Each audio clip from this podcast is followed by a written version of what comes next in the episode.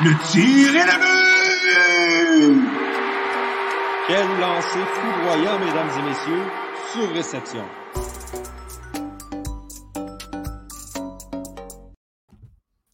Bonsoir tout le monde et bienvenue à un nouvel épisode de Sur Réception, euh, balado 100% hockey du Club École. Euh, M'avez reconnu, encore une fois, c'est moi, Don Ibrahim, qui va être à l'animation de cet épisode-là, épisode numéro 67 euh, euh, du podcast. Et je suis accompagné de Thomas Lafont et Nicolas Charon. Messieurs, comment allez-vous? Ah, ça va très bien, très heureux bien, de retourner à sur réception. Ça faisait un bout qu'on n'avait pas fait d'épisode. Je m'en Ouais, ennuyais. mais c'est ça ça, ça ça faisait trois semaines, on avait pris un, un- un petit congé de, de- des épisodes. Ça s'explique aussi par le fait que euh, nos, euh, nos horaires de vie ont, ont pas mal changé depuis, depuis le début des vacances, puis que personne, euh, ben, que quelques personnes n'avaient pas des disponibilités lors, de, lors des journées d'épisodes. Donc, euh, c'est la raison pour laquelle on ne pouvait pas être là. Mais euh, nous sommes très excités de, de revenir ce soir pour parler évidemment d'hockey. Puis il y a eu beaucoup d'actions, il faut, faut dire, dans, dans les trois dernières semaines. C'est ça qui est Mhm. assez particulier, c'est que quand, quand on faisait les épisodes en, di- euh, en direct semaine après semaine, ben, j'avais l'impression qu'il y avait de moins en moins d'action. Puis genre, par hasard, quand on parle, il y a de l'action de fou et tout. Donc, bref, Euh, rentrons dans les sujets euh, de hockey. D'abord, ben, messieurs, euh, nous avons officiellement une nouvelle équipe championne de la Coupe cette année, celle de l'Avalanche Colorado, euh, qui ont battu le Lightning de Tampa Bay en, en six rencontres. Euh, oui, ça date de plusieurs jours, mais quand même, euh, Ça mérite d'être souligné. d'un épisode. le- le-? Ça mérite d'être souligné. Ouais, ça mérite d'être souligné. Puis déjà, Thomas, je connais, je, connais ton, opinion face à ça, donc je ne vais pas commencer par toi, mais je vais commencer avec Nick parce qu'on on- ça faisait longtemps qu'on t'avait pas parlé, puis on voulait savoir qu'est-ce que tu en penses de, cette, euh, euh, de, cette équipe euh, de l'Avalanche championne de la Coupe. Ben écoute, moi je pense que de la façon qu'ils ont joué, définitivement, ils méritaient de gagner. Ils ont quand même perdu juste quatre matchs dans, dans toutes les séries. C'est assez phénoménal. Tu sais, quand tu regardes leur line-up, il n'y a pas tant de faiblesses, sauf peut-être le goaler, mais ça reste qu'en finale, euh, il a quand même réussi à faire la job malgré quelques buts faibles ici et là.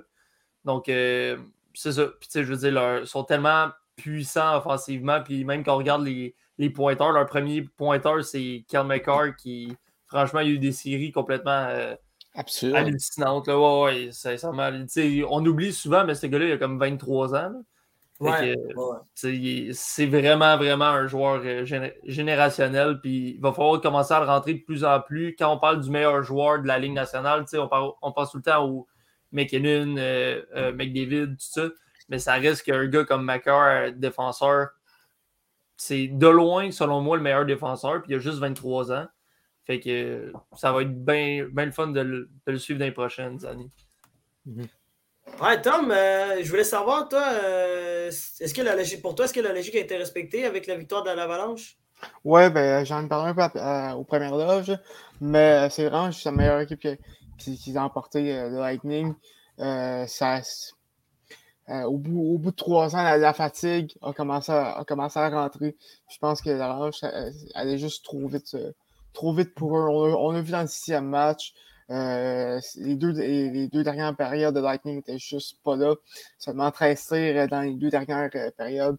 Quand tu as un but de, quand, quand tu as un but de perdre la coupe, euh, je, je m'attendrais à plus d'efforts que ça normalement, euh, surtout, euh, surtout avec du- la part du Lightning. Donc, donc ça, je pense que le Lightning était, était juste plus là. Puis je pense que, honnêtement, du côté de l'Avalanche, ça risque d'être le début d'une dynastie. Il n'y a pas beaucoup d'équipes que je vois qui sont, qui sont, qui sont de leur niveau, euh, surtout, surtout dans l'Ouest, pour, euh, pour les rattraper. Ah, on va voir euh, ce qui va se passer cet été, là. mais je pense, je pense qu'ils sont, qu'ils sont partis pour une autre, un autre long parcours l'année prochaine. Ouais, ben c'est- comme j'allais le dire, le- l'entre-saison va être vraiment intéressante pour, ben, intéressant pardon, pour, euh, pour l'Avalanche Colorado parce qu'ils ont beaucoup de joueurs autonomes à, signer, que ce soit Nazem Kadri, Valérie Nishushkin, André Burakovsky, Josh Manson, leur gardien de but Darcy Kemper aussi, qui est joueur autonome euh, sans compensation. T'as Arthur Lekonen aussi qui, qui, qui, est- joueur autonome avec compensation, mais quand même, il est joueur autonome. Donc, il y aura beaucoup de, de- signatures euh, à prévoir du côté de l'Avalanche Colorado. Pour toi, euh, Pour toi, Nick, euh, d'après toi, euh, l'Avalanche Colorado devrait prioriser qui par- parmi les joueurs autonomes que, que je viens de mentionner? Ben, c'est sûr, ça va dépendre toujours des, des demandes salariales, autant en nombre d'argent que d'années. Euh, le but, je pense que si j'étais le, le directeur général Joe Sakic, ça serait vraiment de maximiser le nombre de joueurs qui peuvent revenir sans trop faire mal à ton équipe. C'est sûr que si un gars comme Kadri veut revenir, mais à un salaire qui est beaucoup trop pour qu'est-ce que tu veux donner, t'es mieux peut-être de signer un Nishuskin, un, un- justement un Lekonen, qu'on sait qu'il est euh, euh, restricted, mais ça reste que faut que tu le signes quand même. Il demander une augmentation de salaire, j'ai l'impression. Fait tu sais, t'es mieux de, quitte à pas garder Kadri, mais pour pouvoir garder peut-être un autre joueur de plus. Euh, comme au final, signer deux gars à la place d'un. Fait que moi, ça serait vraiment ce que je prioriserais si j'étais eux. Mais encore là, peut-être aussi qu'on va essayer que, un peu comme le Lightning ont fait, certains joueurs comme Stamkos notamment, qui ont pris des salaires peut-être un petit peu plus bas que qu'est-ce qu'ils méritaient pour pouvoir garder une équipe ensemble. Fait que ça va être intéressant de voir justement Mhm. qu'est-ce qu'il est capable de faire au niveau euh, des joueurs autonomes, les joueurs qui est capable de garder. Puis s'il en perd, ben aussi, qui va être capable d'amener pour remplacer, parce que c'est ça le défi, tu sais, comme le Lightning ils ont fait depuis trois ans maintenant, c'est oui, tu as un très très bon noyau, mais ça reste que les joueurs autour, puis certains joueurs vraiment importants des dernières conquêtes sont partis, mais ont quand même été capables de les remplacer à chaque année. Il ne faut pas oublier, cette année, ils ont quand même perdu en finale, puis étaient à deux matchs de, de gagner la Coupe encore. Fait que c'est comment ils vont être capables de remplacer ces joueurs-là. Parce que je pense, sincèrement, ils vont avoir de la misère. là. Moi, un gars comme Ni- euh, Nishuskin, c'est un gars que j'essayerais de garder. Parce que oui, un gars comme Kadri, c'est vraiment important. Mais un Nishuskin en série, je trouve, c'est plus le style de joueur qui ressort beaucoup qu'un Mhm. Kadri. Mais là, encore là, c'est qui tu es prêt à mettre au centre à la place de Kadri ou qui tu es capable d'amener euh, des, des- du marché des, des agents libres ou transactions, n'importe quoi. Donc, euh, c'est pas mal ça, de- à mon, de mon côté. Ouais, euh, ben, je, te- je te- je te rejoins là-dessus. Je pense que l'Avalanche devrait euh, laisser tomber Kadri, malheureusement. C'est pas que c'est un mauvais joueur, c'est juste que c'est euh, c'est cette sa- salariale. J'ai vu que ça, ça va être en haut de 8, euh, 8 millions, euh, plus, plus proche de 9. Euh, je, je pense Mhm. pas que d'un, il vaut ça. Euh, puis l'Avalanche euh, peut se permettre de ne de, de pas signer, se concentrer sur euh, des joueurs plus importants, comme tu as dit, Nishushkin, euh, Lekonen, euh, qui, vont, qui vont demander des, des, des gros salaires quand même.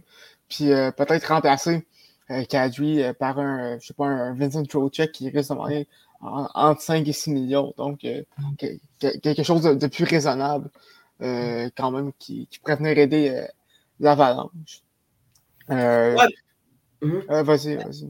Ben, j'allais dire, il y, a, il y a un autre aspect aussi que, que, que je trouve qui, qui est important de mentionner, c'est le fait que Nathan McKinnon va devenir joueur autonome sans compétition à partir de 2023. Donc, Nathan- donc McKinnon doit signer un nouveau contrat. Donc, ça va être intéressant de voir ce que l'Avalanche Colorado va faire cette année parce que s'il décide de, de donner des bons contrats à des joueurs comme Nishushkin, Kadri ou même, ou même Arthur Lekonen, puis que tu n'as pas assez d'argent pour signer euh, McKinnon l'an prochain, c'est là que ça va vraiment devenir problématique pour l'Avalanche Colorado. Parce, Parce que qu'il gagne juste 6,3 en plus là, présentement. D'après moi, il va demander une augmentation de salaire.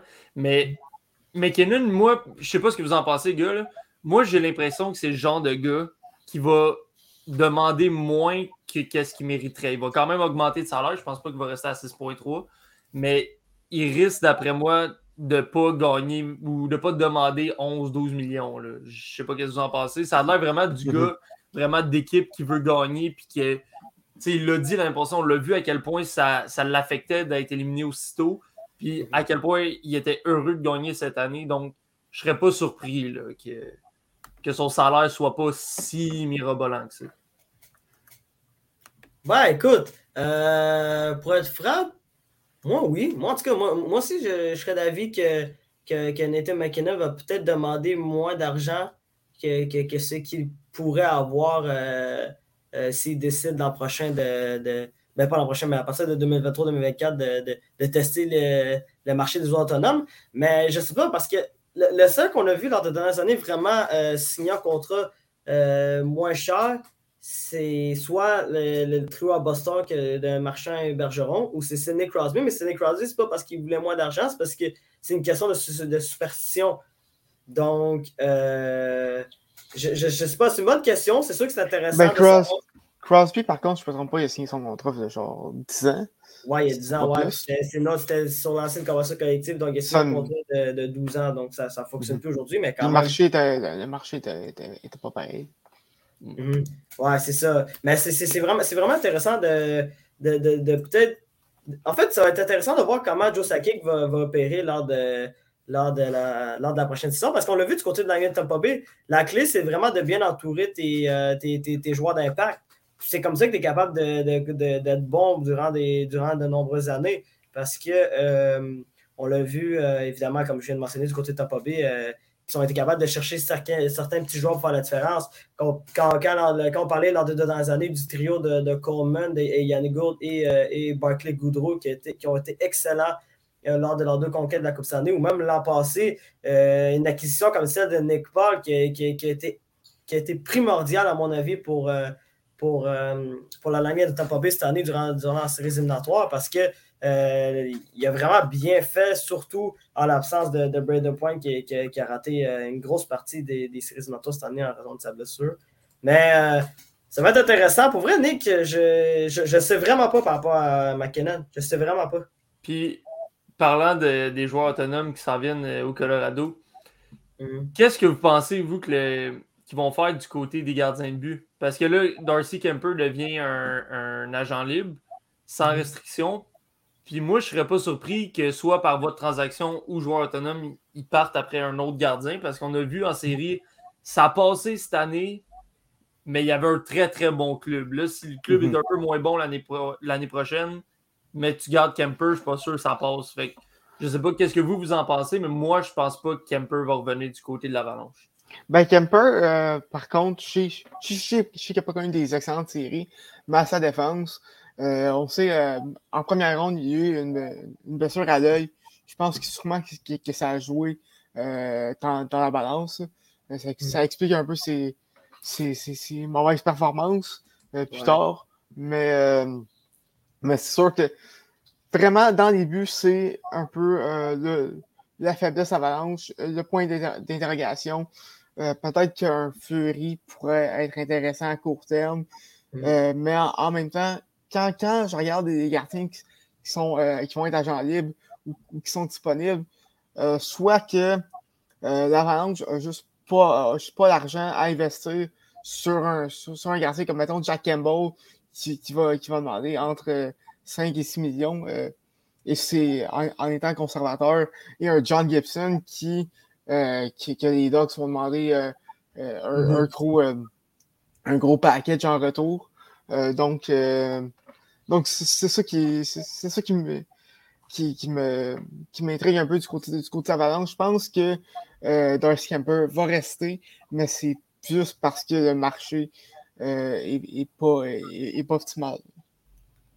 Ouais, ben j'allais dire, j'allais dire pour moi, euh, à mon avis, la priorité de, de, de, Joe Sakic devrait être Darcy Camper parce que si tu te retrouves sans gardien numéro un là, pour, pour la prochaine saison, là, ça va vraiment devenir compliqué pour l'Avalanche Colorado.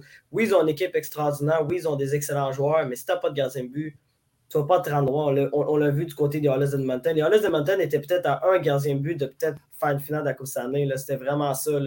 c'était proche de ça. Oui, ils ont affronté l'Avalanche Colorado, mais, mais, mais quand tu vois des performances extraordinaires comme ça de Conor McDavid et, et Leon durant les durant la dernière série éliminatoire en ayant, deux, en de deux, ayant moyenne de deux points par match, puis que tu n'es pas capable de te rendre parce que ton gardien ne fait pas un ben, c'est là que ça peut devenir, c'est là que ça peut vraiment coûter cher pour l'Avalanche Colorado.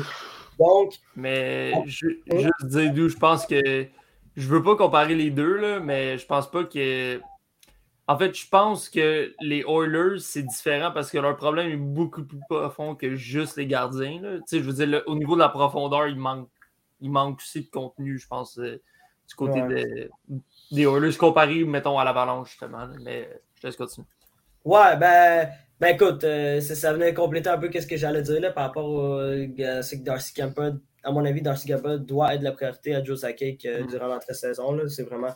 C'est en tout cas, c'est pas le bien de l'avalanche, parce que si tu te retrouves sans gardien numéro 1, là, ça, va- là, ça peut vraiment devenir problématique là, pour cette équipe-là, malgré le talent que, que, que, que l'avalanche a. Là. C'est vraiment ça. en même-.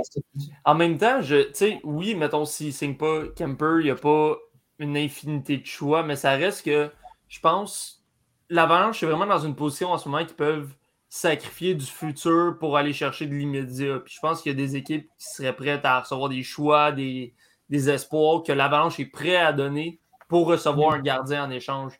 Donc, Ouais. même s'ils ne signent pas Kemper, c'est sûr, c'est tout le temps selon le contrat aussi, parce que comme tu as dit tantôt, ils n'ont pas euh, une infinité de place sur le, le plafond salarial, mais, mais, euh, sur la masse salariale, c'est-à-dire.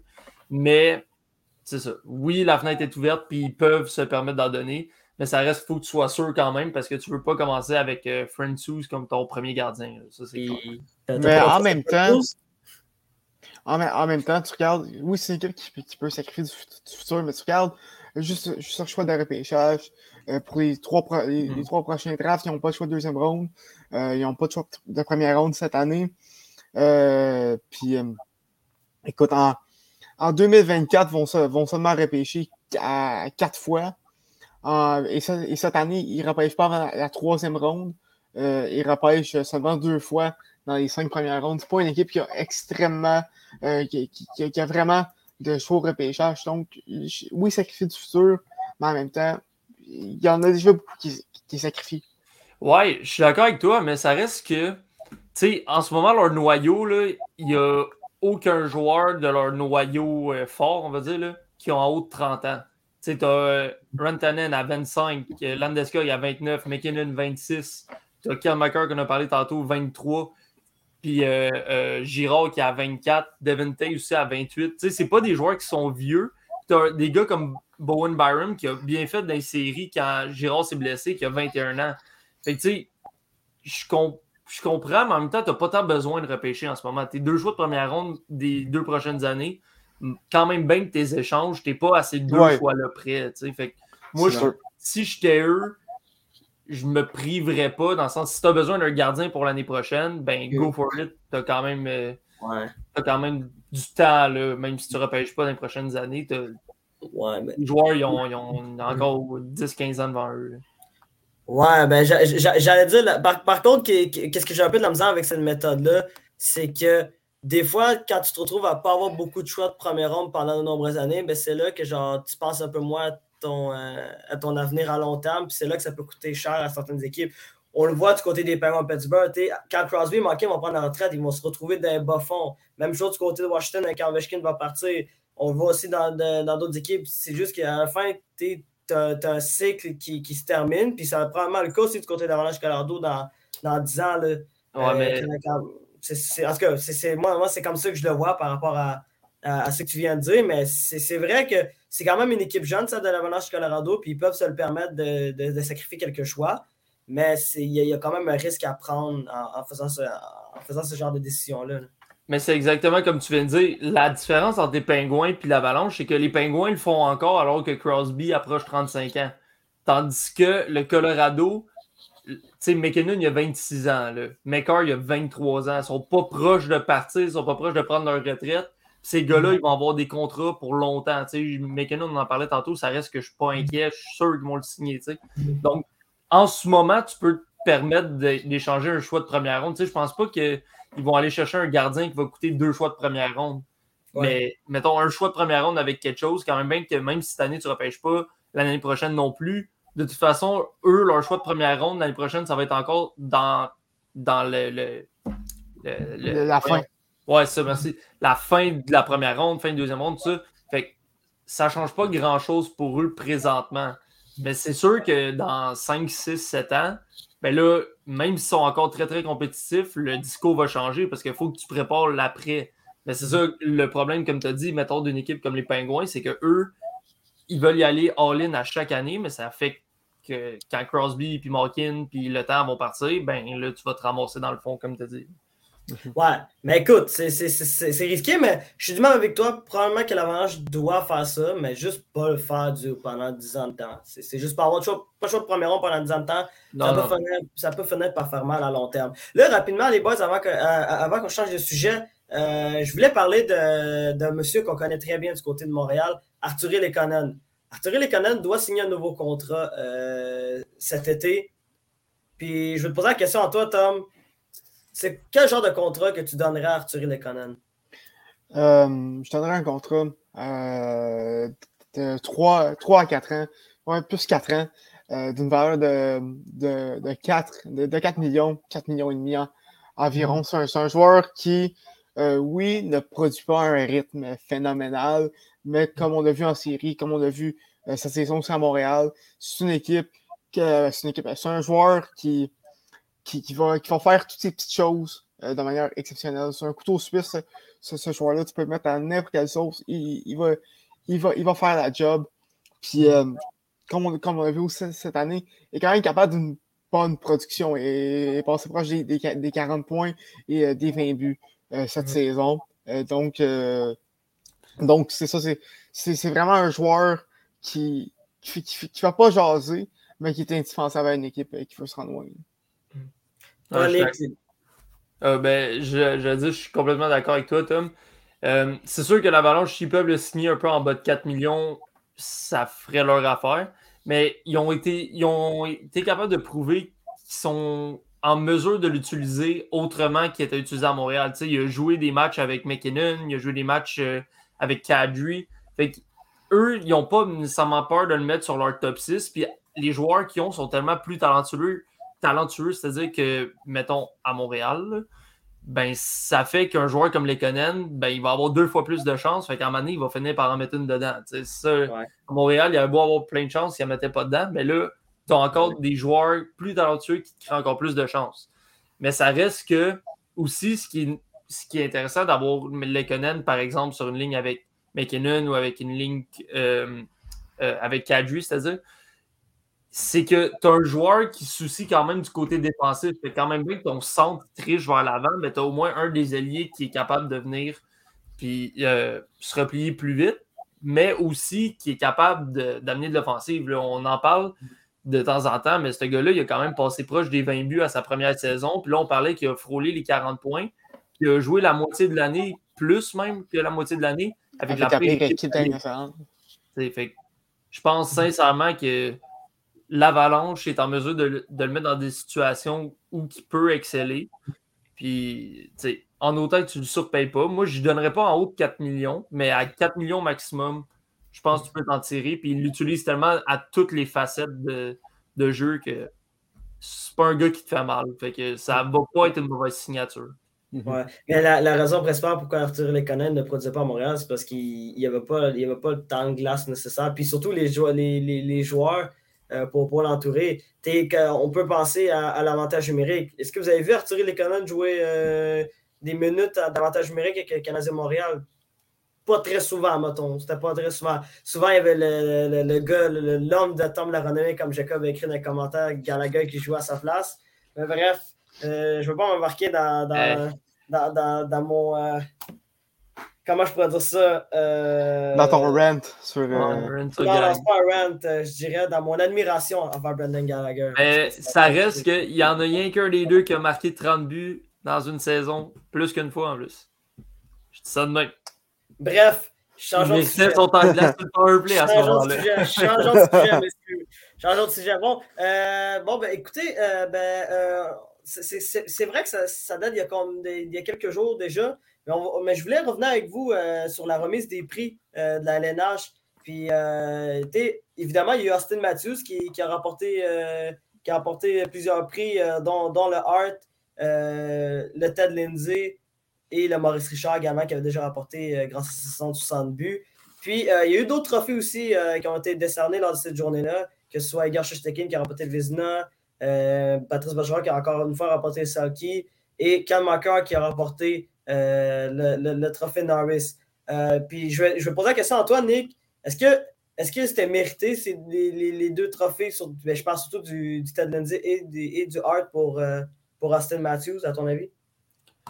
Ben écoute, moi je pense que déjà en partant, on peut dire qu'il n'y a pas eu de mauvais choix. Tu sais, des choix que tu dis ça n'a aucun bon sens. là. Tu sais, je pense que c'est tous des choix qui étaient logiques à, un- à un certain point. Mhm. Puis, Est-ce qu'il y avait d'autres candidats que s'il avait gagné, ça aurait eu du sens aussi? Absolument. Mais je veux dire, la saison qu'il y a eu, c'est quand même phénoménal. Euh, moi, j'en ai déjà parlé. Je pense que pour le Hart, il y a certains autres joueurs qui l'auraient peut-être plus mérité parce qu'il il joue dans une équipe et sur une ligne qui est vraiment plus forte que, par exemple, un Roman UC qui a eu une saison complètement phénoménale offensivement dans une équipe qui n'est pas très, très offensive. Fait que moi, j'aurais peut-être plus penché vers Roman UC personnellement, mais ça reste que, tu sais, je veux dire, je pense que c'est pas un mauvais choix d'avoir un gars qui a marqué 60 buts cette année. Puis Mhm. pour le, euh, Ted Lindsay, ben, moi, je trouve que c'est dur d'aller contre les joueurs de la Ligue nationale qui votent pour ce trophée-là. Tu sais, je veux dire, le gars a quand même marqué 60 buts en. J'ai pas le nombre de matchs. là, devant- 73 matchs. en 73 matchs, c'est vraiment, vraiment ben, phénoménal. là. Je veux dire, on n'a pas vu ça, ça fait longtemps. Puis, tu sais, les dernières fois, je sais plus si c'était Ovechkin ou Stamkos qui a marqué 60 buts. Stamkos. Stamkos 2012. Mais je pense que c'est en 82 matchs, lui, ou en plus Ouais, que ouais, ouais. 73 matchs. Là. Ouais, c'était Donc- pas 113 matchs. Non, non, c'était en C'est ça, 82. fait- Puis, puis, puis son équipe était son, son équipe euh, n'avait pas participé dans les séries éliminatoires, donc il a, il a marqué dans de- lors de plusieurs matchs qui n'avaient aucune importance euh, sur, Mm. sur le classement du Lightning à l'époque. Mais euh, ouais, ça continue. Ben, c'est c'est juste ça. Fait que, tu sais, le, le Ted Lindsay, tu peux parler contre les joueurs, puis le trophée Hart, en prenant la, la définition vraiment du trophée, je pense peut-être qu'un gars comme Yossi ou encore Chesterkin aurait peut-être plus mérité que, que Austin Matthews, mais c'est pas un mauvais choix pour autant, personnellement. Puis- puis- Ben, je pense que-. C'était une question No comment, de Nick. avant Nick. Quoi t'as dit? J'ai dit Jonathan Berdo. Ben, ouais, Jonathan Berdo a une bonne saison, mais euh, je sais que je défendais son point à un certain moment. Puis là, je parle même pas des séries. là. Euh, mais. Ah oui. Ouais, non, on parlera pas de ces séries. Mais, euh, mais je veux dire, ça n'a pas été un mauvais choix non plus. Là. Je pense que vraiment la saison qu'il y a eu, c'est phénoménal. Puis je, je, je stand quand même par mon point quand je disais que il traîne les, les Panthers parce que c'est lui le fabricant de jeu. Puis il y a beaucoup de joueurs qui produisent beaucoup grâce à lui. Mais je pense pas que c'était le choix numéro un pour le Heart euh, au moment où on se parle. Fait que, Je pense pas que c'était choix C'est numéro un bon 2, choix. 3, 4, 5, 6. Moi, je Non, j'avais il méritait, il méritait- il méritait des votes. Il méritait des Il votes méritait des votes, mais il moi, là. méritait pas, à mon avis, il ne méritait pas le top 5. Bref, euh, je m'en je m'en allais euh, te, te poser la question, Tom. euh, Ben attends, si tu me permets, juste, oui. euh, tu sais, Nick, tu sais que oui, si on prend la définition à la lettre du trophée Hart, euh, Roman aussi et Chesterkin ne méritent plus que Matthews, mais je pense que dans, dans les dernières années, surtout, la définition a, a changé un peu. C'est plus vraiment le choix plus à son équipe, mais c'est plus devenu le meilleur joueur un peu. Ouais. Euh, puis je pense que de ce côté-là, Matthews euh, l'a vraiment, euh, vraiment mérité euh, ce, trophée-là. là. Oui, je suis- je suis d'accord avec toi. puis C'est ça le problème, c'est que peut-être il faudrait. Tu sais, ben, tu peux pas vraiment changer la définition du trophée, mais je suis d'accord avec toi. Pratiquement chaque joueur dans les dernières années, là, j'ai pas la liste en avant de moi, là, mais pratiquement chaque joueur qui a gagné le Ted Lindsay gagne aussi le MVP, le, trophée Hart. Puis c'est un petit peu un problème parce que le trophée, c'est pas le meilleur joueur, c'est le joueur le plus important à son équipe. Puis tu peux être le meilleur joueur sans être le plus important à ton équipe. Donc, selon moi, faut que tu revisites, sinon le Ted Lindsay, il devient un peu le même trophée. Oui, je comprends que c'est pas voté par les mêmes personnes, mais ça reste que sinon ça perd un petit peu de sa crédibilité, selon moi. là. Fait que, Ouais, ben, je suis en train de vérifier par rapport à ça. Puis je pense que la dernière fois que- que- que- qu'un joueur avait rapporté Ted Lindsay puis qu'il n'avait pas rapporté le trophée Hart, je crois que c'était 2017-2018, si je ne me trompe pas. Euh, quand Terrell avait rapporté le trophée Hart et que McDavid avait rapporté le, le Ted Lindsay. Parce que. Non, je ne me trompe euh, pas, c'était McKinnon qui a remporté le Ted Lindsay. Attends, Je pense. je vais vérifier. Moi, je pense que c'était McDavid, mais je ne suis, pas- suis, suis pas sûr. Mais bref, on va, mettre un département de recherche là-dessus. Mais euh, en attendant, je voulais, je, voulais, je voulais parler également, encore une fois, des, des- des trophées, euh, de la remise des trophées. Là. Puis je voulais savoir, parce que je veux savoir votre avis par rapport au trophée Norris. Euh, on l'a vu, oui, c'est Karl Makar qui a remporté le, trophée Norris. Mais Roman aussi a quand même eu plus de votes de premier, ben, de gagnant du trophée Norris que Karl Makar. Donc, pour vous, euh, ben, je vais poser la question à toi, Thomas, si, si, si tu as le temps. Euh, Euh, c'était McDavid, euh, effectivement. ok, ben, merci beaucoup. Mais je vais quand même te poser la question. Est-ce que pour toi, c'était mérité le, le trophée Norris pour Kamakar? Ben, c'est sûr que c'était mérité. Je veux dire, il, je, veux dire, il a connu une excellente saison. Euh, quand même, 4, euh, je ne me trompe pas, c'est 86 points en 73 matchs. Quelque chose en, dans genre, je n'ai pas les chiffres devant moi, là. Euh, mais ça a connu une excellente saison, puis c'est un, excellent défenseur. Mais selon moi, Roman aussi, c'était, il, a, connu une des meilleures saisons par un défenseur qu'on n'a pas qu'on a vu facilement depuis le lockout, c'est pas plus loin. Euh, rien, rien, rien à Macar, euh, mais euh, selon moi, Roman aussi le, méritait beaucoup plus. Puis je pense que c'est vu dans la course, il y a également eu plus de, de, de, votes de première place que, que, que Macar. mais ça.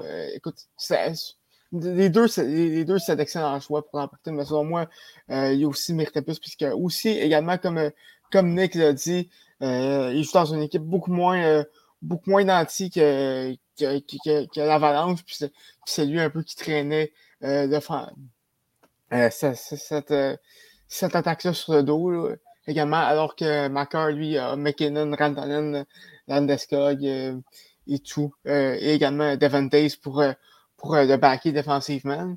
Hmm. Donc, euh, donc, euh, donc je pense que je pense qu'il aussi l'aurait mérité, mais Macar reste quand même un excellent choix. Mhm. Nick, t'es-tu du même avis que Thomas par rapport à, Norris? Oui, 100%. je ne vais pas le répéter trop, là, mais c'est entièrement ça. Je pense que les, aucun des deux était un mauvais choix, puis les deux le méritaient amplement. Les, mhm. C'était deux saisons vraiment fantastiques, mais pour le, le plus de points encore qu'il y a eu, puis le fait qu'il joue dans une moins bonne équipe, je sais que c'est pas nécessairement supposé être un, un facteur, mais je pense que aussi était un petit peu plus fantastique que celle à Macar. Mais je veux dire, on n'ira pas crier sur tous les toits que ça n'a aucun sens parce que Macar le, méritait aussi amplement. Donc, donc, pour vous, euh, Macar est officiellement le meilleur défenseur de la LNH, c'est ça, si je ne me trompe pas? C'est même pas proche. Ouais, selon moi, ouais. Donc, avec, avec, avec, les, avec les qui est connu, je pense qu'il y a même qui vient de s'élever euh, dans la conversation des meilleurs joueurs de la Ligue nationale. Il est facilement rentré dans, dans le top 3. Je pense pas qu'il soit, qu est au niveau de oh, ouais. Mais euh, avec, avec les circuits connus, euh, il, il, a vraiment pris, il a vraiment pris une coche deux. Euh, Macar. On, on a vu, il est capable de, il est capable de vraiment euh, mener une, euh, un match à, à, lui seul, gérer, euh, gérer le tempo. Euh, vraiment, c'est une, une, qualité que, que, peu de joueurs ont. Euh, donc, euh, donc, vraiment, c'est. Il a vraiment élevé son, élevé son jeu de facilement un ou deux écrans lors des séries. Ah ouais, puis quand il patine, il vole sa glace, il tourne, on dirait que c'est dans du bar, c'est fluide, ça n'a aucun bon sens. Vraiment, on en parlait un petit peu à un moment donné, euh, je ne sais plus quand, là, mais on parlait de Maker versus Cars, euh, Eric Carson dans son prime. Puis selon moi, même déjà maintenant, je prendrais Kel McCarr avant. Puis quand il va être dans son prime, parce que là, il a 23 ans, il n'est pas dans son prime encore. Il va être vraiment fantastique comme, comme joueur. Je me rappelle pas déjà avoir vu un défenseur aussi dominant. Plus ça va aller, ça va juste être de plus en plus ridicule à quel point il va être bon selon moi, tu sais, oui, je n'ai parlé un peu tantôt, là, mais il y a McDavid. Selon moi, c'est le meilleur joueur incontesté de la ligue. Un peu comme dans le temps que c'était Crosby à chaque année, même s'il ne gagnait pas le, Ted Lindsay à chaque année, ça reste le meilleur joueur de la ligue. C'est un petit peu le même principe avec, euh, McDavid. avec McDavid. Mais mm-hmm. chez les défenseurs, c'est incontesté que c'est Kel McCarr le meilleur défenseur. Puis selon moi, il est dans le top 3 de la ligue. Il est déjà là. Oh, ouais. Il va rester là pendant un bout. Je suis convaincu. Oh. il, est, Moi, tellement dominant. C'est parce que depuis qu'il est arrivé, l'Avalanche était déjà fort. Il y avait déjà une bonne base de joueurs, tout ça. Mais ça reste que même avec les, les, les, euh, euh, voyons, les McKinnon, les euh, Rantanen, les Landeska, ils ont eu des mauvaises saisons. Et là, depuis que McCarr est arrivé, il a complètement transformé cette équipe-là. Il a vraiment amener l'équipe à un autre niveau. Puis depuis qu'il est là, ils, sont tellement plus dominants, tellement plus dangereux. Puis il est bon offensivement, il est bon défensivement, il est alerte, il est, bon partout. Puis il est tellement bon offensivement, il est tellement bon défensivement que je veux dire, moi, je le vois, je le vois dans le top 3 de la ligue, personnellement. Défensivement, par contre, je serais pas prêt à dire qu'il est tellement bon. Oui, oui, oui, il est bon, oui, il s'est amélioré, mais je pense que c'est c'est pas proche d'un. Euh, d'un d'un Adam Pelleck ou euh, ou d'un. Devante. ça. Il fait des Ouais. erreurs. Il fait des erreurs, je suis 100% d'accord, mais il a tellement un coup de patin incroyable que quand même bien qu'il fait une erreur, Ouais, son il patin se en deux secondes. Fait que même s'il n'y a pas, tu sais, s'il se fait dépasser ou s'il se fait shifter ou n'importe quoi, ben comme il va être revenu à temps pour faire le jeu qu'il a à faire. Fait que ça paraît pas. Mhm. Donc, moi, je rentre ça dans son jeu défensif. Puis, on l'a vu en série. Tu sais, oui, il y a eu certains, certains buts. Je, pense que c'était dans Game 5, si je me rappelle bien. Il y a un but, c'était lui qui n'avait pas suivi son joueur. Je pense que c'était Game 5, le dernier, le but. Mais, euh, tu sais, ça reste que. Il n'a pas fait tant d'erreurs que ça. Puis oui, il joue avec Devin Tace, qui l'aide beaucoup. Puis, euh, sincèrement, je pense qu'ils ont confirmé que c'est la meilleure paire de défenseurs dans la Ligue nationale jusqu'à preuve du contraire. La, la façon dont ils ont joué, c'est vraiment extraordinaire. Ouais, ben écoute, euh, moi j'ai les top 5, mais top 3, je suis pas sûr encore. Je suis vraiment pas sûr encore. Parce que, parce que pour moi, euh, j'ai j'ai- j'ai un top 4 qui, qui, qui, qui, euh, qui bouge des fois, mais qui est toujours la même, avec McDavid qui est toujours numéro 1. Je dis pour moi, j'ai McDavid, j'ai Dreisaitl, j'ai McKenna, son coéquipier, et j'ai Austin Matthews qui sont en avant de lui pour l'instant. Mais après ça, ça va, dé- ça va dépendre de, de ce qui va se passer pour, euh, dans, dans les prochaines années. Euh, c'est c'est- c'est- c'est- c'est- c'est extrêmement débattable. Je, je, Quand je- je dis, je pense que c'est une question de préférence que d'autre chose. Ouais, c'est Ouais. ça, c'est plus. c'est- c'est- Ouais, ça, j'allais dire, c'est- c'est c'est vraiment, une question- c'est vraiment pas mal subjectif là, au point que- où, où qu'on est rendu de, de débattre là-dessus. Mais euh, ouais, c'est t'sais, pour vous, pour vous, pour vous deux, c'est, il est top 3. Pour moi, il est top 5. T'sais, à la fin de la journée, c'est, c'est le meilleur défenseur de t'es quand même, c'est, c'est, c'est, c'est rare de, de dire à quelqu'un qui n'est pas le meilleur défenseur qui a non seulement remporté le trophée Norris, mais il a remporté le continent qui, qui remet au joueur le plus utile des séries éliminatoires. C'est vraiment Mhm. difficile d'aller contre, ce- contre ce gars-là. là. Mais là, euh, on va changer de sujet. Euh, bon, ben, vous savez où on s'en va. hein? On, on va parler euh, du repêchage de l'alénage qui va envoler dans exactement cinq jours du côté de Montréal. Du, le 7 et le 8 juillet prochain. Euh, bon, ben, comme vous savez, tout le monde, le Canadien Montréal va, va repêcher euh, au premier rang euh, jeudi prochain. Puis là, il commence à avoir de plus en plus euh, d'engouement derrière, de- derrière ce premier choix. Au départ, il y avait un consensus entourant Shane Wright. Mais là, depuis quelques jours, il y a le nom de, de Juraj Slakowski qui, qui circule du côté de Montréal.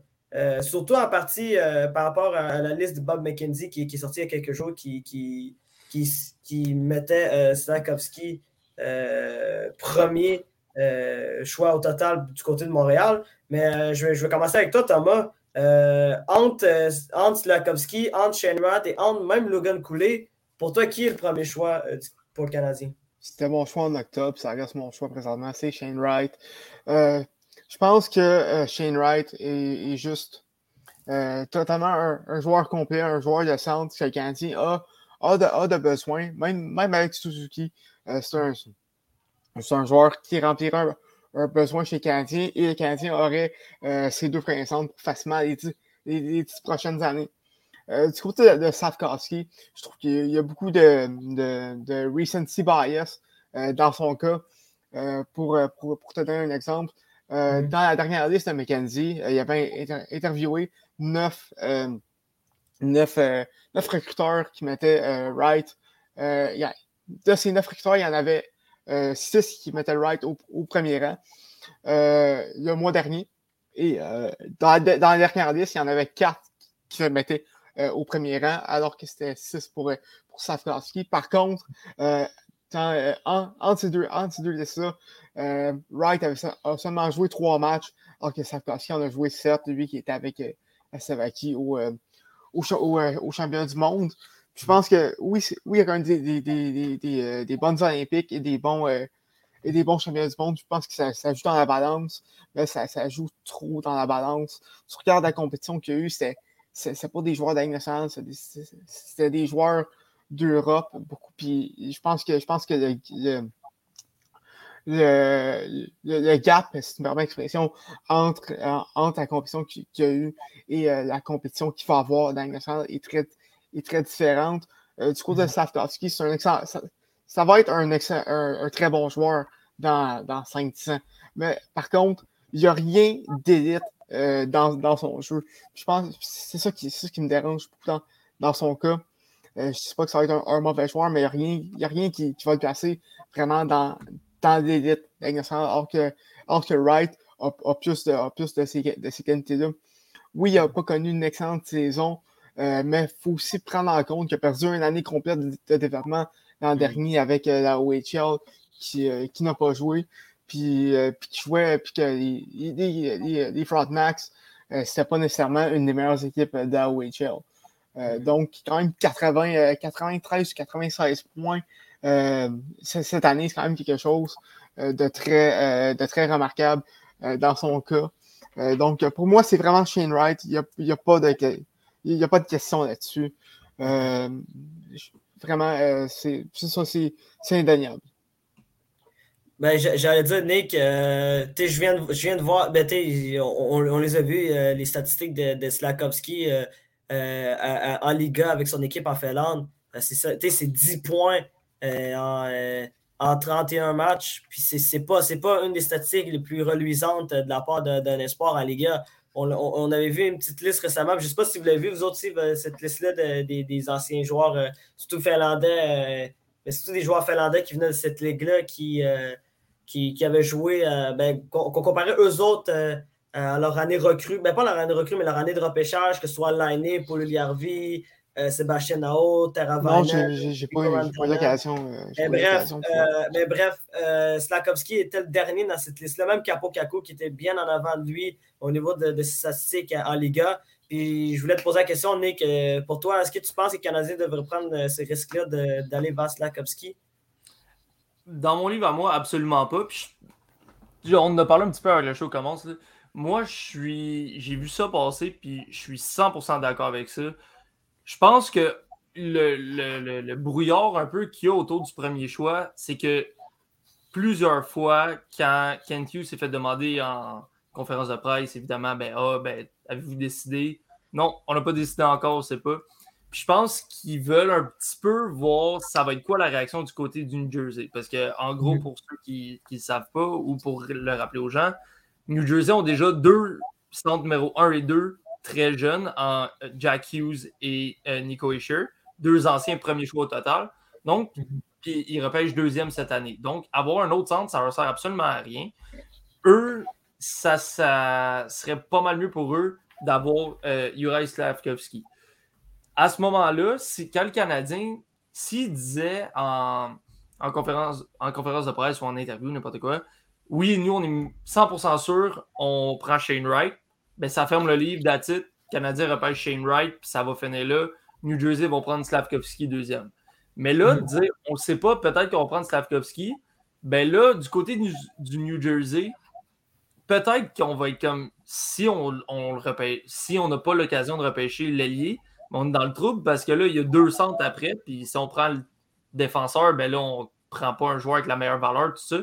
Ben, En même temps, euh, j'imagine que si que le premier défenseur qui va être repêché, ça, va être Nemeth. Ce serait mm. repêché avec, les besoins.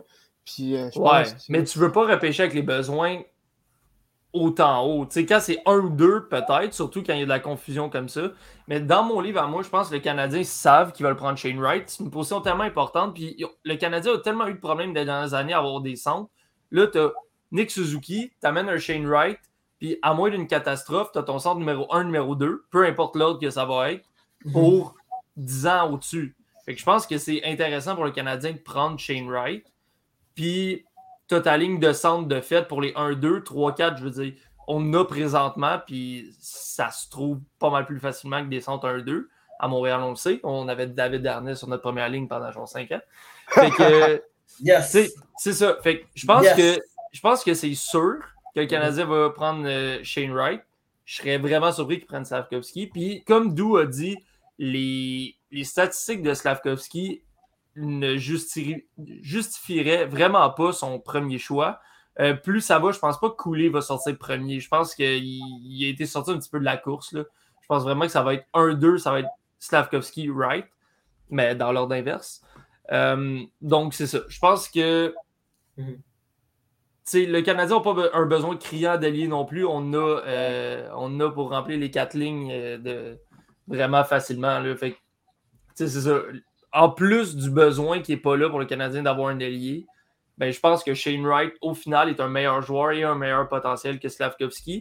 Ce qui joue la faveur de Slavkovski, beaucoup, c'est que c'est un type d'allié, un gros allié, rapide, talentueux, qui n'a pas tant ailleurs. Fait que, on comprend ses statistiques, mais c'est le profil du joueur, je pense que les recruteurs et tout le monde aiment beaucoup.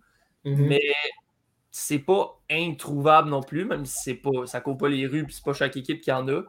Mais je pense qu'on est mieux de prendre un gars comme Shane Wright du côté du Canadien si on veut vraiment avoir un centre qui est solide pendant plusieurs années. On n'aurait on aurait pas de centre comme, euh, tu sais, je veux dire, à moins qu'on repêche euh, Bédard là, l'année prochaine. Mais tu sais, ça, c'est une autre affaire. Ça, on ne rentrera pas là-dedans. Mais c'est ça. Je pense que vraiment, tu aurais deux centres qui sont responsables défensivement, qui sont capables de contribuer offensivement. Jusqu'à quel point on va voir dans, dans, dans les prochaines années. Mais ça serait. On n'aurait pas à être jaloux de bien d'autres équipes du côté du Canadien si on a comme centre numéro 1 et 2 euh, euh, Suzuki et Wright.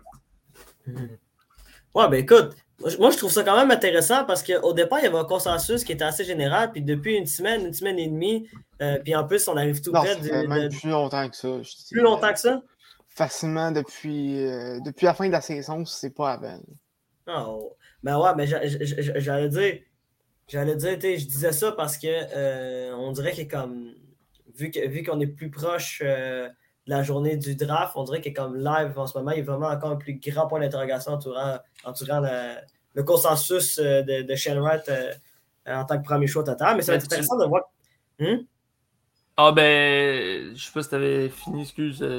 Je Non, non, c'est correct. J'allais juste dire, comme tu as dit, là, plus tu approches de la journée fatidique, plus tu remets tout en doute. Puis les gens qui ont aucun pouvoir, comme tous les partisans du monde, tous les médias du monde, tu aucun pouvoir sur le, le premier choix. Mais qu'est-ce que tu Mhm. fais? Ben, tu spécules. Mais Ouais. je pense que dans la chambre de décision, c'est beaucoup plus clair que qu'est-ce qu'on pense. Puis on a beau dire ce qu'on veut, je pense. On a parlé un peu d'où, là. Tu sais, Kent Hughes, c'est un ancien agent. Il sait comment ça marche la, la business, il sait comment ça marche les négociations. Mhm. C'est jamais une mauvaise chose de laisser planer le doute, juste au cas où, juste voir qu'est-ce qui se passe. Tu sais, si New Jersey, en ce moment, ils disent rien, mais à la dernière minute, là, ils sont comme, hey non, je pense qu'ils vont repêcher Slavkovski. Let's go, on appelle, on donne un, le 1 contre le 2, plus on donne un, un bon espoir avec ça, parce qu'on veut absolument avoir Slavkovski. Mais le Canadien est gagnant. Tu sais, même si c'est à Montréal, tu repêches Shane Wright quand même, plus tu as un espoir, je pense que c'est- vraiment gagnant. Fait que, en tout cas, moi, je pense que du côté du Canadien, c'est ce qu'on devrait essayer de viser, puis voir qu'est-ce qu'on peut avoir. Parce que le but, au final, oui, je comprends que c'est à Montréal, puis le Canadien voudrait repêcher premier. Mais si tu as un bonbon de plus, puis ton équipe s'améliore, ben pourquoi tu le ferais pas si tu repêches le même joueur? tu sais? Ouais, c'est Ouais. Mon avis. C'est vraiment ça la question. Puis, puis écoute, euh, je dis ça aux gens, mais euh, nous allons voir notre expert junior qui va être sur place euh, pour, pour la journée du repêchage, M. Jacob Langoy-Pelletier, qui va être là. Il nous a écouté tantôt, il a commenté, il m'a posé la question de qu'est-ce que je vais penser de Gallagher. Je ne vais pas émettre de commentaires par rapport à ça. Mais il va nous faire, il, va nous analyser de, de plus près cette, cette journée-là. Puis peut-être qu'il va voir en direct la possibilité du Canadien de peut-être re- de causer la surprise et de repêcher Slakowski ou couler au lieu de repêcher Shane Wright. hein. Qui sait, hein? on ne sait jamais ce qui va se passer, mais je, suis du même avec vous là-dessus. là. Je pense que je pense que c'est vraiment surprenant que, que Wright ne soit pas euh, le premier choix euh, jeudi prochain euh, au Centre Bell. En tout cas, je, pense, pense pas que les partisans seraient extrêmement heureux d'entendre le nom de Slakowski. Euh, Ben écoute, on sait jamais. années On, verra. C'est comme que je dis, Slavkovski ne sera pas un, mau- un mauvais joueur. Mm. Puis il vient remplir un besoin également euh, pour, sûr pour le Canadien en tant qu'allié gauche à Suzuki et, Ca- et, Caulfield. Puis il a un profil, puis, il amène un, un profil différent. Euh, il ne sera pas un, mau- un mauvais joueur, mais entre les deux, je choisis Shane Wright quand même. Parce que j'ai- on dirait que je remets en doute à quel point ce gars-là pourrait être dominant. Tandis que Shane Wright, c'est un sûr. Dans une coupe d'équipe, il serait centre numéro 1. À Montréal, là, on a Suzuki, peut-être qu'il serait centre numéro 2 à long terme. Mais, Euh, écoute, même, même, même là, je suis même ben, je veux dire, je pense que c'est vraiment un luxe d'avoir un centre numéro 1A, 1B, que Mhm. le Canadien ne peut pas passer à côté. Tandis que des alliés, c'est parce que même si tu n'as pas ce profil-là exactement, tu peux en trouver des alliés qui, qui vont venir pallier à ça. Puis je pense que c'est pas. euh, c'est pas in- c'est moins impossible d'aller chercher des alliés au pire euh, avec des échanges ou marché de joueurs autonomes, des trucs comme ça, que des centres.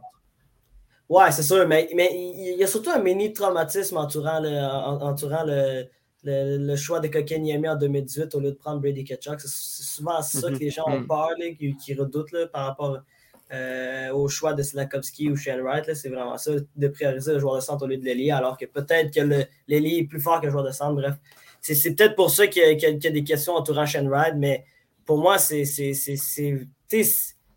quand même une question d'espoir. On ne sait pas si, si le- lequel des deux va être le meilleur. C'est vraiment juste l'avenir qui va, qui va nous dire euh, qui, qui, va, qui va avoir une meilleure carrière entre les deux. là. Puis peut-être que ça va être Logan Cooley qui va avoir une meilleure carrière que, que- que les deux autres qu'on vient de mentionner. Puis il va peut-être numéro 3 ou 4. Là, c'est- ça, ça, ça va être super intéressant de, de voir ça. On parlait Bon. de Kel McCarr tantôt, il est sorti quatrième lui, son année de repêchage. C'est vrai. jamais. Mhm. Ouais, c'est vrai. Nolan Patrick. La beauté du repêchage, c'est que c'est une science, c'est exact. Ouais, mais bon, bref, on, on- on- là, on va. Parce que là, il ne reste pas beaucoup de temps, fait que là, euh, il faut, faut enchaîner les sujets. Là. On va rentrer dans, dans, dans la discussion, ben, dans cette discussion-là des, des entraîneurs. Il y a eu beaucoup de changements lors des deux dernières semaines entourant les entraîneurs de l'extérieur de hockey. Plusieurs entraîneurs euh, sont partis, euh, que ce soit, que soit ben, que ça a commencé surtout avec euh, le congédiement de Barry Trotz du côté des Islanders de New York. Bruce Cassidy qui s'est fait congédier également du côté des Blues de Boston. Peter DeBoer qui, s'est- fait congédier aussi du côté de, de, de Las Vegas. Bref, il y a eu beaucoup de changements. Puis à l'heure actuelle, de- surtout depuis hier, on est rendu avec au moins neuf entraîneurs-chefs qui vont, qui vont faire leur début l'an prochain euh, dans la ligne de hockey euh, ou, des- ou ça va être des revenants dans de nouvelles équipes. Euh, je, vais, je vais énumérer ça rapidement. Euh, y a- évidemment, il y a la nouvelle hier entourant Jim Montgomery qui va devenir entraîneur-chef des Bruins de Boston. Il y a Rick Bonus qui va devenir entraîneur-chef des Jets de Winnipeg. Peter, Peter DeBoer, qu'on vient de mentionner, qui va être entraîneur-chef du côté des Stars de Dallas.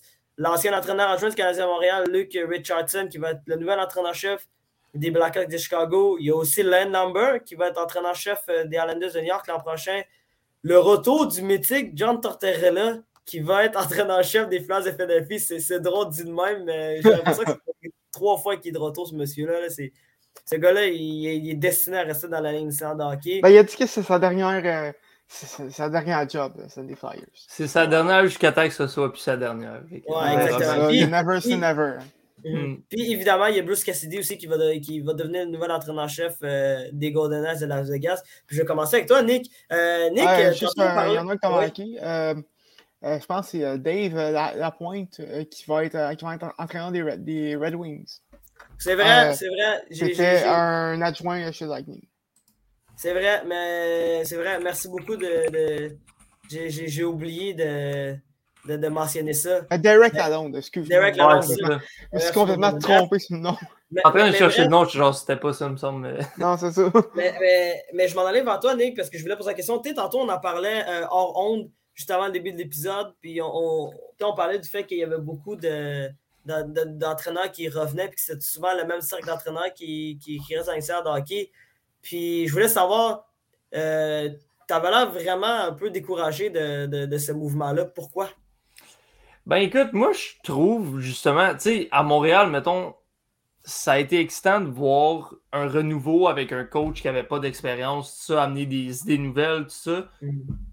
Puis je dis pas que chaque équipe doit engager un, un gars aussi euh, champ gauche que Martin Saint-Louis, mais ça reste que tellement de bons entraîneurs plus jeunes, avec sûrement des idées différentes, euh, un œil différent sur, euh, sur la game, qui pourraient venir puis apporter quelque chose de nouveau. Déjà, on a vu par exemple euh, Richardson qui, est- qui, a jamais été entraîneur-chef sauf pendant 4-5 matchs en série l'année passée. Mais il y a. Tu sais, sinon, c'est tout le temps les mêmes noms qui reviennent. Là, tu prends euh, DeBoer qui part d'une place, qui s'en va à l'autre, puis là, celui qui remplace s'en va à l'autre place, puis au final, c'est un triangle. Ils vont juste changer. Fait que moi, c'est le genre de choses que ça me. Pas ça m'exaspère, mais je trouve à chaque année, ça revient que c'est la même chose. C'est tout le temps les mêmes vieux entraîneurs qui reprennent la, même job qu'ils avaient, mais juste ailleurs, puis qui recommencent la même chose. Puis je trouve que surtout que la, le jeu a tellement changé dans les dernières années. Un gars comme Tortorella, je suis sûr que c'est un bon entraîneur. Puis j'ai rien contre lui personnellement. J'adore ses points de presse. Mais je pense que d'amener un autre gars que John Tortorella, ça pourrait vraiment amener une dynamique différente à ton équipe. Vraiment. Euh, ça peut juste être des petites choses, une façon de s'entraîner, n'importe quoi, mais juste revigorer un peu puis amener quelque chose que les gars n'auraient pas nécessairement déjà vu avant. Mais là, quand tu prends un gars comme Tortorella puis tu le ramènes, ben, je serais surpris que Tortorella amène des nouvelles choses, avoir des nouvelles façons de pousser des pneus sur une glace, des choses comme ça. Je veux dire, c'est pas le genre d'entraîneur qui, va se renouveler tant que ça. On a parlé euh, hors ronde, je pense. Il va arriver, puis je pense que sa job, c'est donner un électrochoc à cette équipe-là, donner une bonne façon de travailler. Mais comme au niveau hockey, je suis pas sûr que ça va changer grand-chose. Puis quand ça va être le temps de gagner, je pense pas que ça va être John Tortorella qui va être là. Mhm. On va voir ce que ça va donner. Puis là, je parle de Tortorella, mais un autre que je pense c'est généralisé, qui n'est pas très très aimé euh, à sa réception, c'est euh, Pete DeBoer. Ah ouais. c'est ça. Fait on ne sait pas ce que ça va donner, mais personnellement, j'aime mieux justement quand c'est des nouveaux entraîneurs qui arrivent. Pas tout le temps, je dis pas qu'il n'y a pas des entraîneurs qui méritent une deuxième chance. Mais c'est surtout les ceux qui ont 70, euh, 75 ans, puis tu as l'impression qu'ils sont dans la ligue depuis les années 80. Là, comme, ce serait le fun de voir des nouveaux qui arrivent un moment donné au lieu de juste un bac de récupération, que c'est les mêmes qui reviennent tout le temps. Mm-hmm. Ouais, ben, j'allais dire que tu euh, à la défense de John Tortorella, euh, souvent, souvent quand il change d'équipe, sauf je pense lors de son passage à Vancouver en 2013-2014, souvent son équipe s'améliore puis, puis ils finissent par connaître de bons moments. Puis genre, ça, a été le cas euh, que ce soit avec les Rangers de New York ou avec Columbus, que, ça, a été vraiment des, bonnes expériences en général pour Tortorella, en tout cas des, expériences réussies pour lui. Puis c'est vraiment pour ça, des fois, que tu as vraiment l'impression qu'il revient souvent. Puis oh, moi, j'ai un peu de la misère avec, avec, avec euh, Peter DeBoer, j'ai vraiment l'impression que genre, comme, on peut passer à autre chose avec lui. Là, genre, t'as l'impression qu'il ne gagnera jamais de Coupe cette année. Ce gars-là a réussi à avoir des équipes hyper talentueuses, mais pas capable de, se rendre jusqu'au bout, que ce soit à Saint-Rosé, que ce soit avec Vegas, que ce soit avec les Devils du New Jersey aussi, parce qu'il faut le rappeler, la première fois qu'il a, entraîné dans ring saint c'est avec les Devils du New Jersey. Non, il a entraîné avec les Panthers avant. Ah oui, c'est vrai, pardon, merci. C'est vrai, pardon, merci. Mais il y a aussi, je pense que c'était lui qui était en train d'acheter des Devils du New Jersey c'était rendu Oui, en 2012. 2012, si je ne me trompe pas, bref. Même là, il n'a pas réussi à gagner, puis l'équipe, euh, l'équipe euh, c'est dégoûté même. Quand ça fait plus que 3 ou 4 équipes que tu fais, d'habitude, ça devrait être un signe que. c'est pas bon signe. La, la, la, seule signature, moi, que je suis vraiment, que j'ai vraiment hâte de voir parmi les entraîneurs, c'est celle de Bruce Cassidy du côté de Las Vegas. Puis je sais mhm. pas si tu voulais en parler, Tom. Mais moi, je trouvais déjà que son congédiement du côté de Boston était assez douteux. Ouais, ben ça, moi aussi, euh, je trouve que son congédiement, c'est plus, c'est plus Don Sweeney qui essaie, de, qui essaie, de, sauver sa job que vraiment à cause de, de, Cassidy. Euh, mhm. Cassidy, ce qu'il a fait à Boston, c'est quand même remarquable dans, dans les cinq dernières années. Euh, je pense que avec, si, si, un, si, un, entraîneur qui peut aider Vegas, sûr que le problème de Vegas, c'est la gestion de la masse salariale. Je pense que c'est un peu ce qui, qui, qui s'est tué l'an dernier. Mm. Euh, c'est que c'est qu'avec avec le, le, cap et, les blessures, ça n'a pas été facile. Mais euh, Cassidy serait capable de faire des, des, belles choses à Vegas. J'ai hâte de voir, euh, de, de, voir la suite pour lui. Il y a Bonus à Winnipeg. Euh, Winnipeg, c'est un, un, peu un club qui, qui est comme un peu, à, un peu à la croisée des chemins entre euh, savoir si on reste compétitif ou si on, on, rebuild. Puis j'ai bien aimé ce qu'il a réussi à faire avec Dallas en, en, deux ans et demi à peu près, c'est pas un peu plus. Donc c'est très, très intéressant aussi. Puis l'année prochaine, ou l'année prochaine ou dans deux ans, le retour de Barry Trotz. j'ai hâte de voir. Moi, je, moi, je verrais peut-être à, à Toronto. Il attend peut-être que Sheldon Keefe euh, se fasse euh, montrer la porte pour, euh, pour, pour, pour prendre la job. Mais bon, c'est moi qui spécule. Mm-hmm. Mais ça, ça. Oui, oui, c'est oui, un, un, un, bac à recyclage, comme vous dites, mais il y, y, en a qui pourraient être très intéressants dans, dans ce bac-là. Ouais, ben c'est comme, comme, comme je te l'avais ben, comme tu l'as parfaitement mentionné, Euh, le, le fait, le fait que c'était peut-être plus un move de, de- désespoir de, Don Sweeney plus que- qu'un coach d'image justifié, ben, ça va peut-être permettre à, à Bruce Cassidy de, peut-être avoir un sentiment de vengeance puis peut-être faire de grandes choses du côté de Las Vegas. Puis hâte de, surtout de le voir comment il va gérer euh, Jack Eichel, surtout que Jack Eichel va, euh, va jouer en fait sa première vraie saison complète du côté de, de Las Vegas. C'est ça qui va être vraiment intéressant. Puis bon, là, si tu as parfaitement mentionné euh, du côté de Winnipeg, c'est plus une décision de savoir qu'est-ce qu'ils vont faire avec, euh, avec, les dossiers de Blake Wheeler et, de, et surtout de Mark Shifley, qu'on ne sait pas s'il s'il va être de retour du côté de Winnipeg l'an prochain. Ça, va être, ça va être vraiment assez particulier de voir qu'est-ce qui va se passer du côté du Jazz de Winnipeg. Bon, rapidement, avant qu'on termine l'épisode, euh, je voulais parler de, cette fameuse transaction qui avait eu lieu il y a quelques jours, celle, de, celle de Kevin Fiala qui a pris le chemin des, Kings, des Kings de Los Angeles. Euh, je veux dire rapidement que- qu'est-ce qu'ils ont eu en, en retour, les Kings de Los Angeles. Euh, ils, ont obtenu, ils ont obtenu l'espoir euh, Brock Faber qui, euh, qui ça veut dire le Wild. Hum? Le Wild, euh, qu'est-ce que le Wild? Ah oui, qu'est-ce que le retour? Wild. Ah, qu'est-ce que le Wild, pardon, en retour? Merci Thomas de, de, de- de la correction. Mais ça, bref. euh, ils ont eu, le Wild a eu un retour, non seulement, mais ils ont eu un premier choix, euh, ils ont eu le premier choix euh, des, des Kings euh, lors du repêchage euh, qui, s'en vient, celui de 2022. Et également le défenseur Brock, euh, Brock Faber, qui, qui est défenseur, euh, qui, était capitaine de l'Université du Minnesota, qui, est un gros espoir du côté des. euh, qui était un gros espoir, pardon, du côté des Kings Los Angeles. Puis je vais commencer avec toi, Thomas. Tu penses c'est qui qui est gagnant dans cette transaction-là? Les Kings Los Angeles ou le Wild du Minnesota? Ben, je pense que c'est une transaction gagnant-gagnant. D'un côté, le Wild ne pouvait pas re-signer. ne- mais en fait, n'a- n'avait pas l'espace pour re-signer Kevin Fiala. Euh, quand tu regardes le, le, le cap salarial du côté Wild, ça va être l'enfer dans les prochaines années parce que tu as les rachats de, de Souter et Parisé qui, qui, vont s'en venir et ça va pas être beau à voir. Euh, mais non seulement ça, mais ils obtiennent en retour un choix de première ronde puis un, puis un, un espoir qui vient du Minnesota qui, euh, qui, qui, qui joue son, euh, son anniversaire au Minnesota. Donc, ça va être. euh, puis un bon espoir en plus.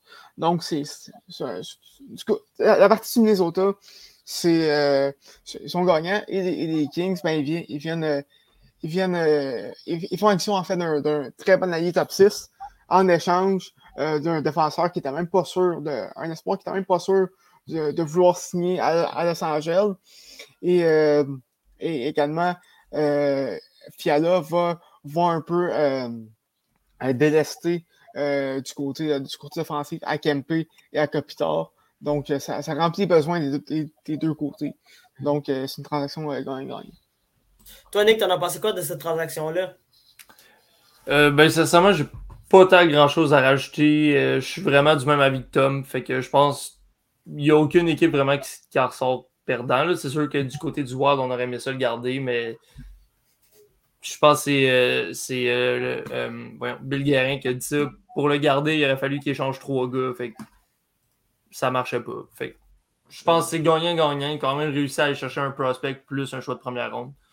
Euh, bon, le contrat, est-ce qu'il est cher payé?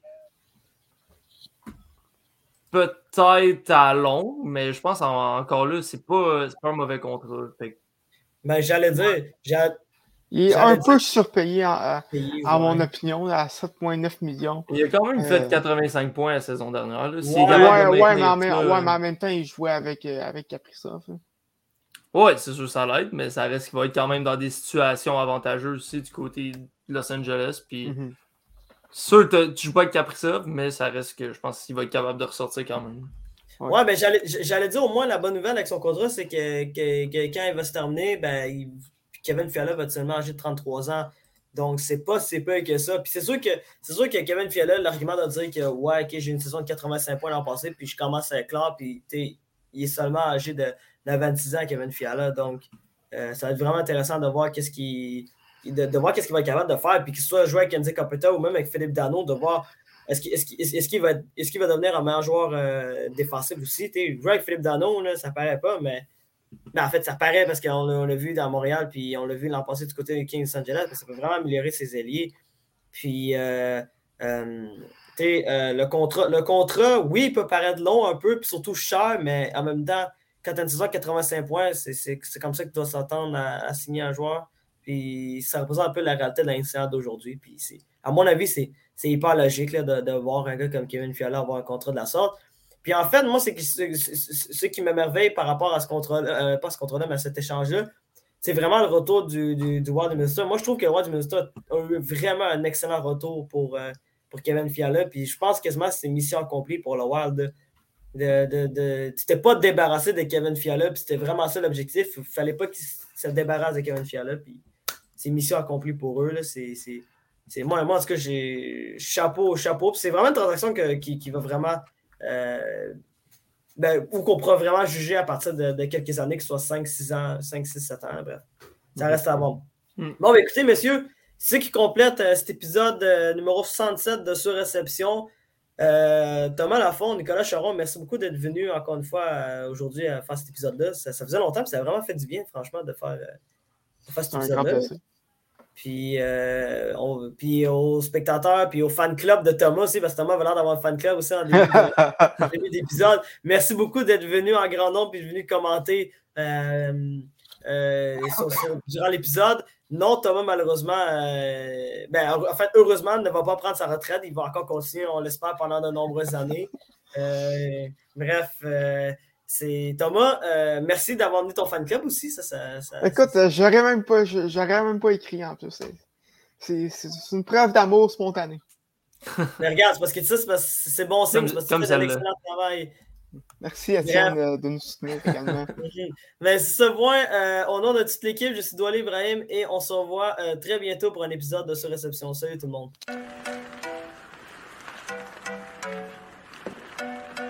Le tir est la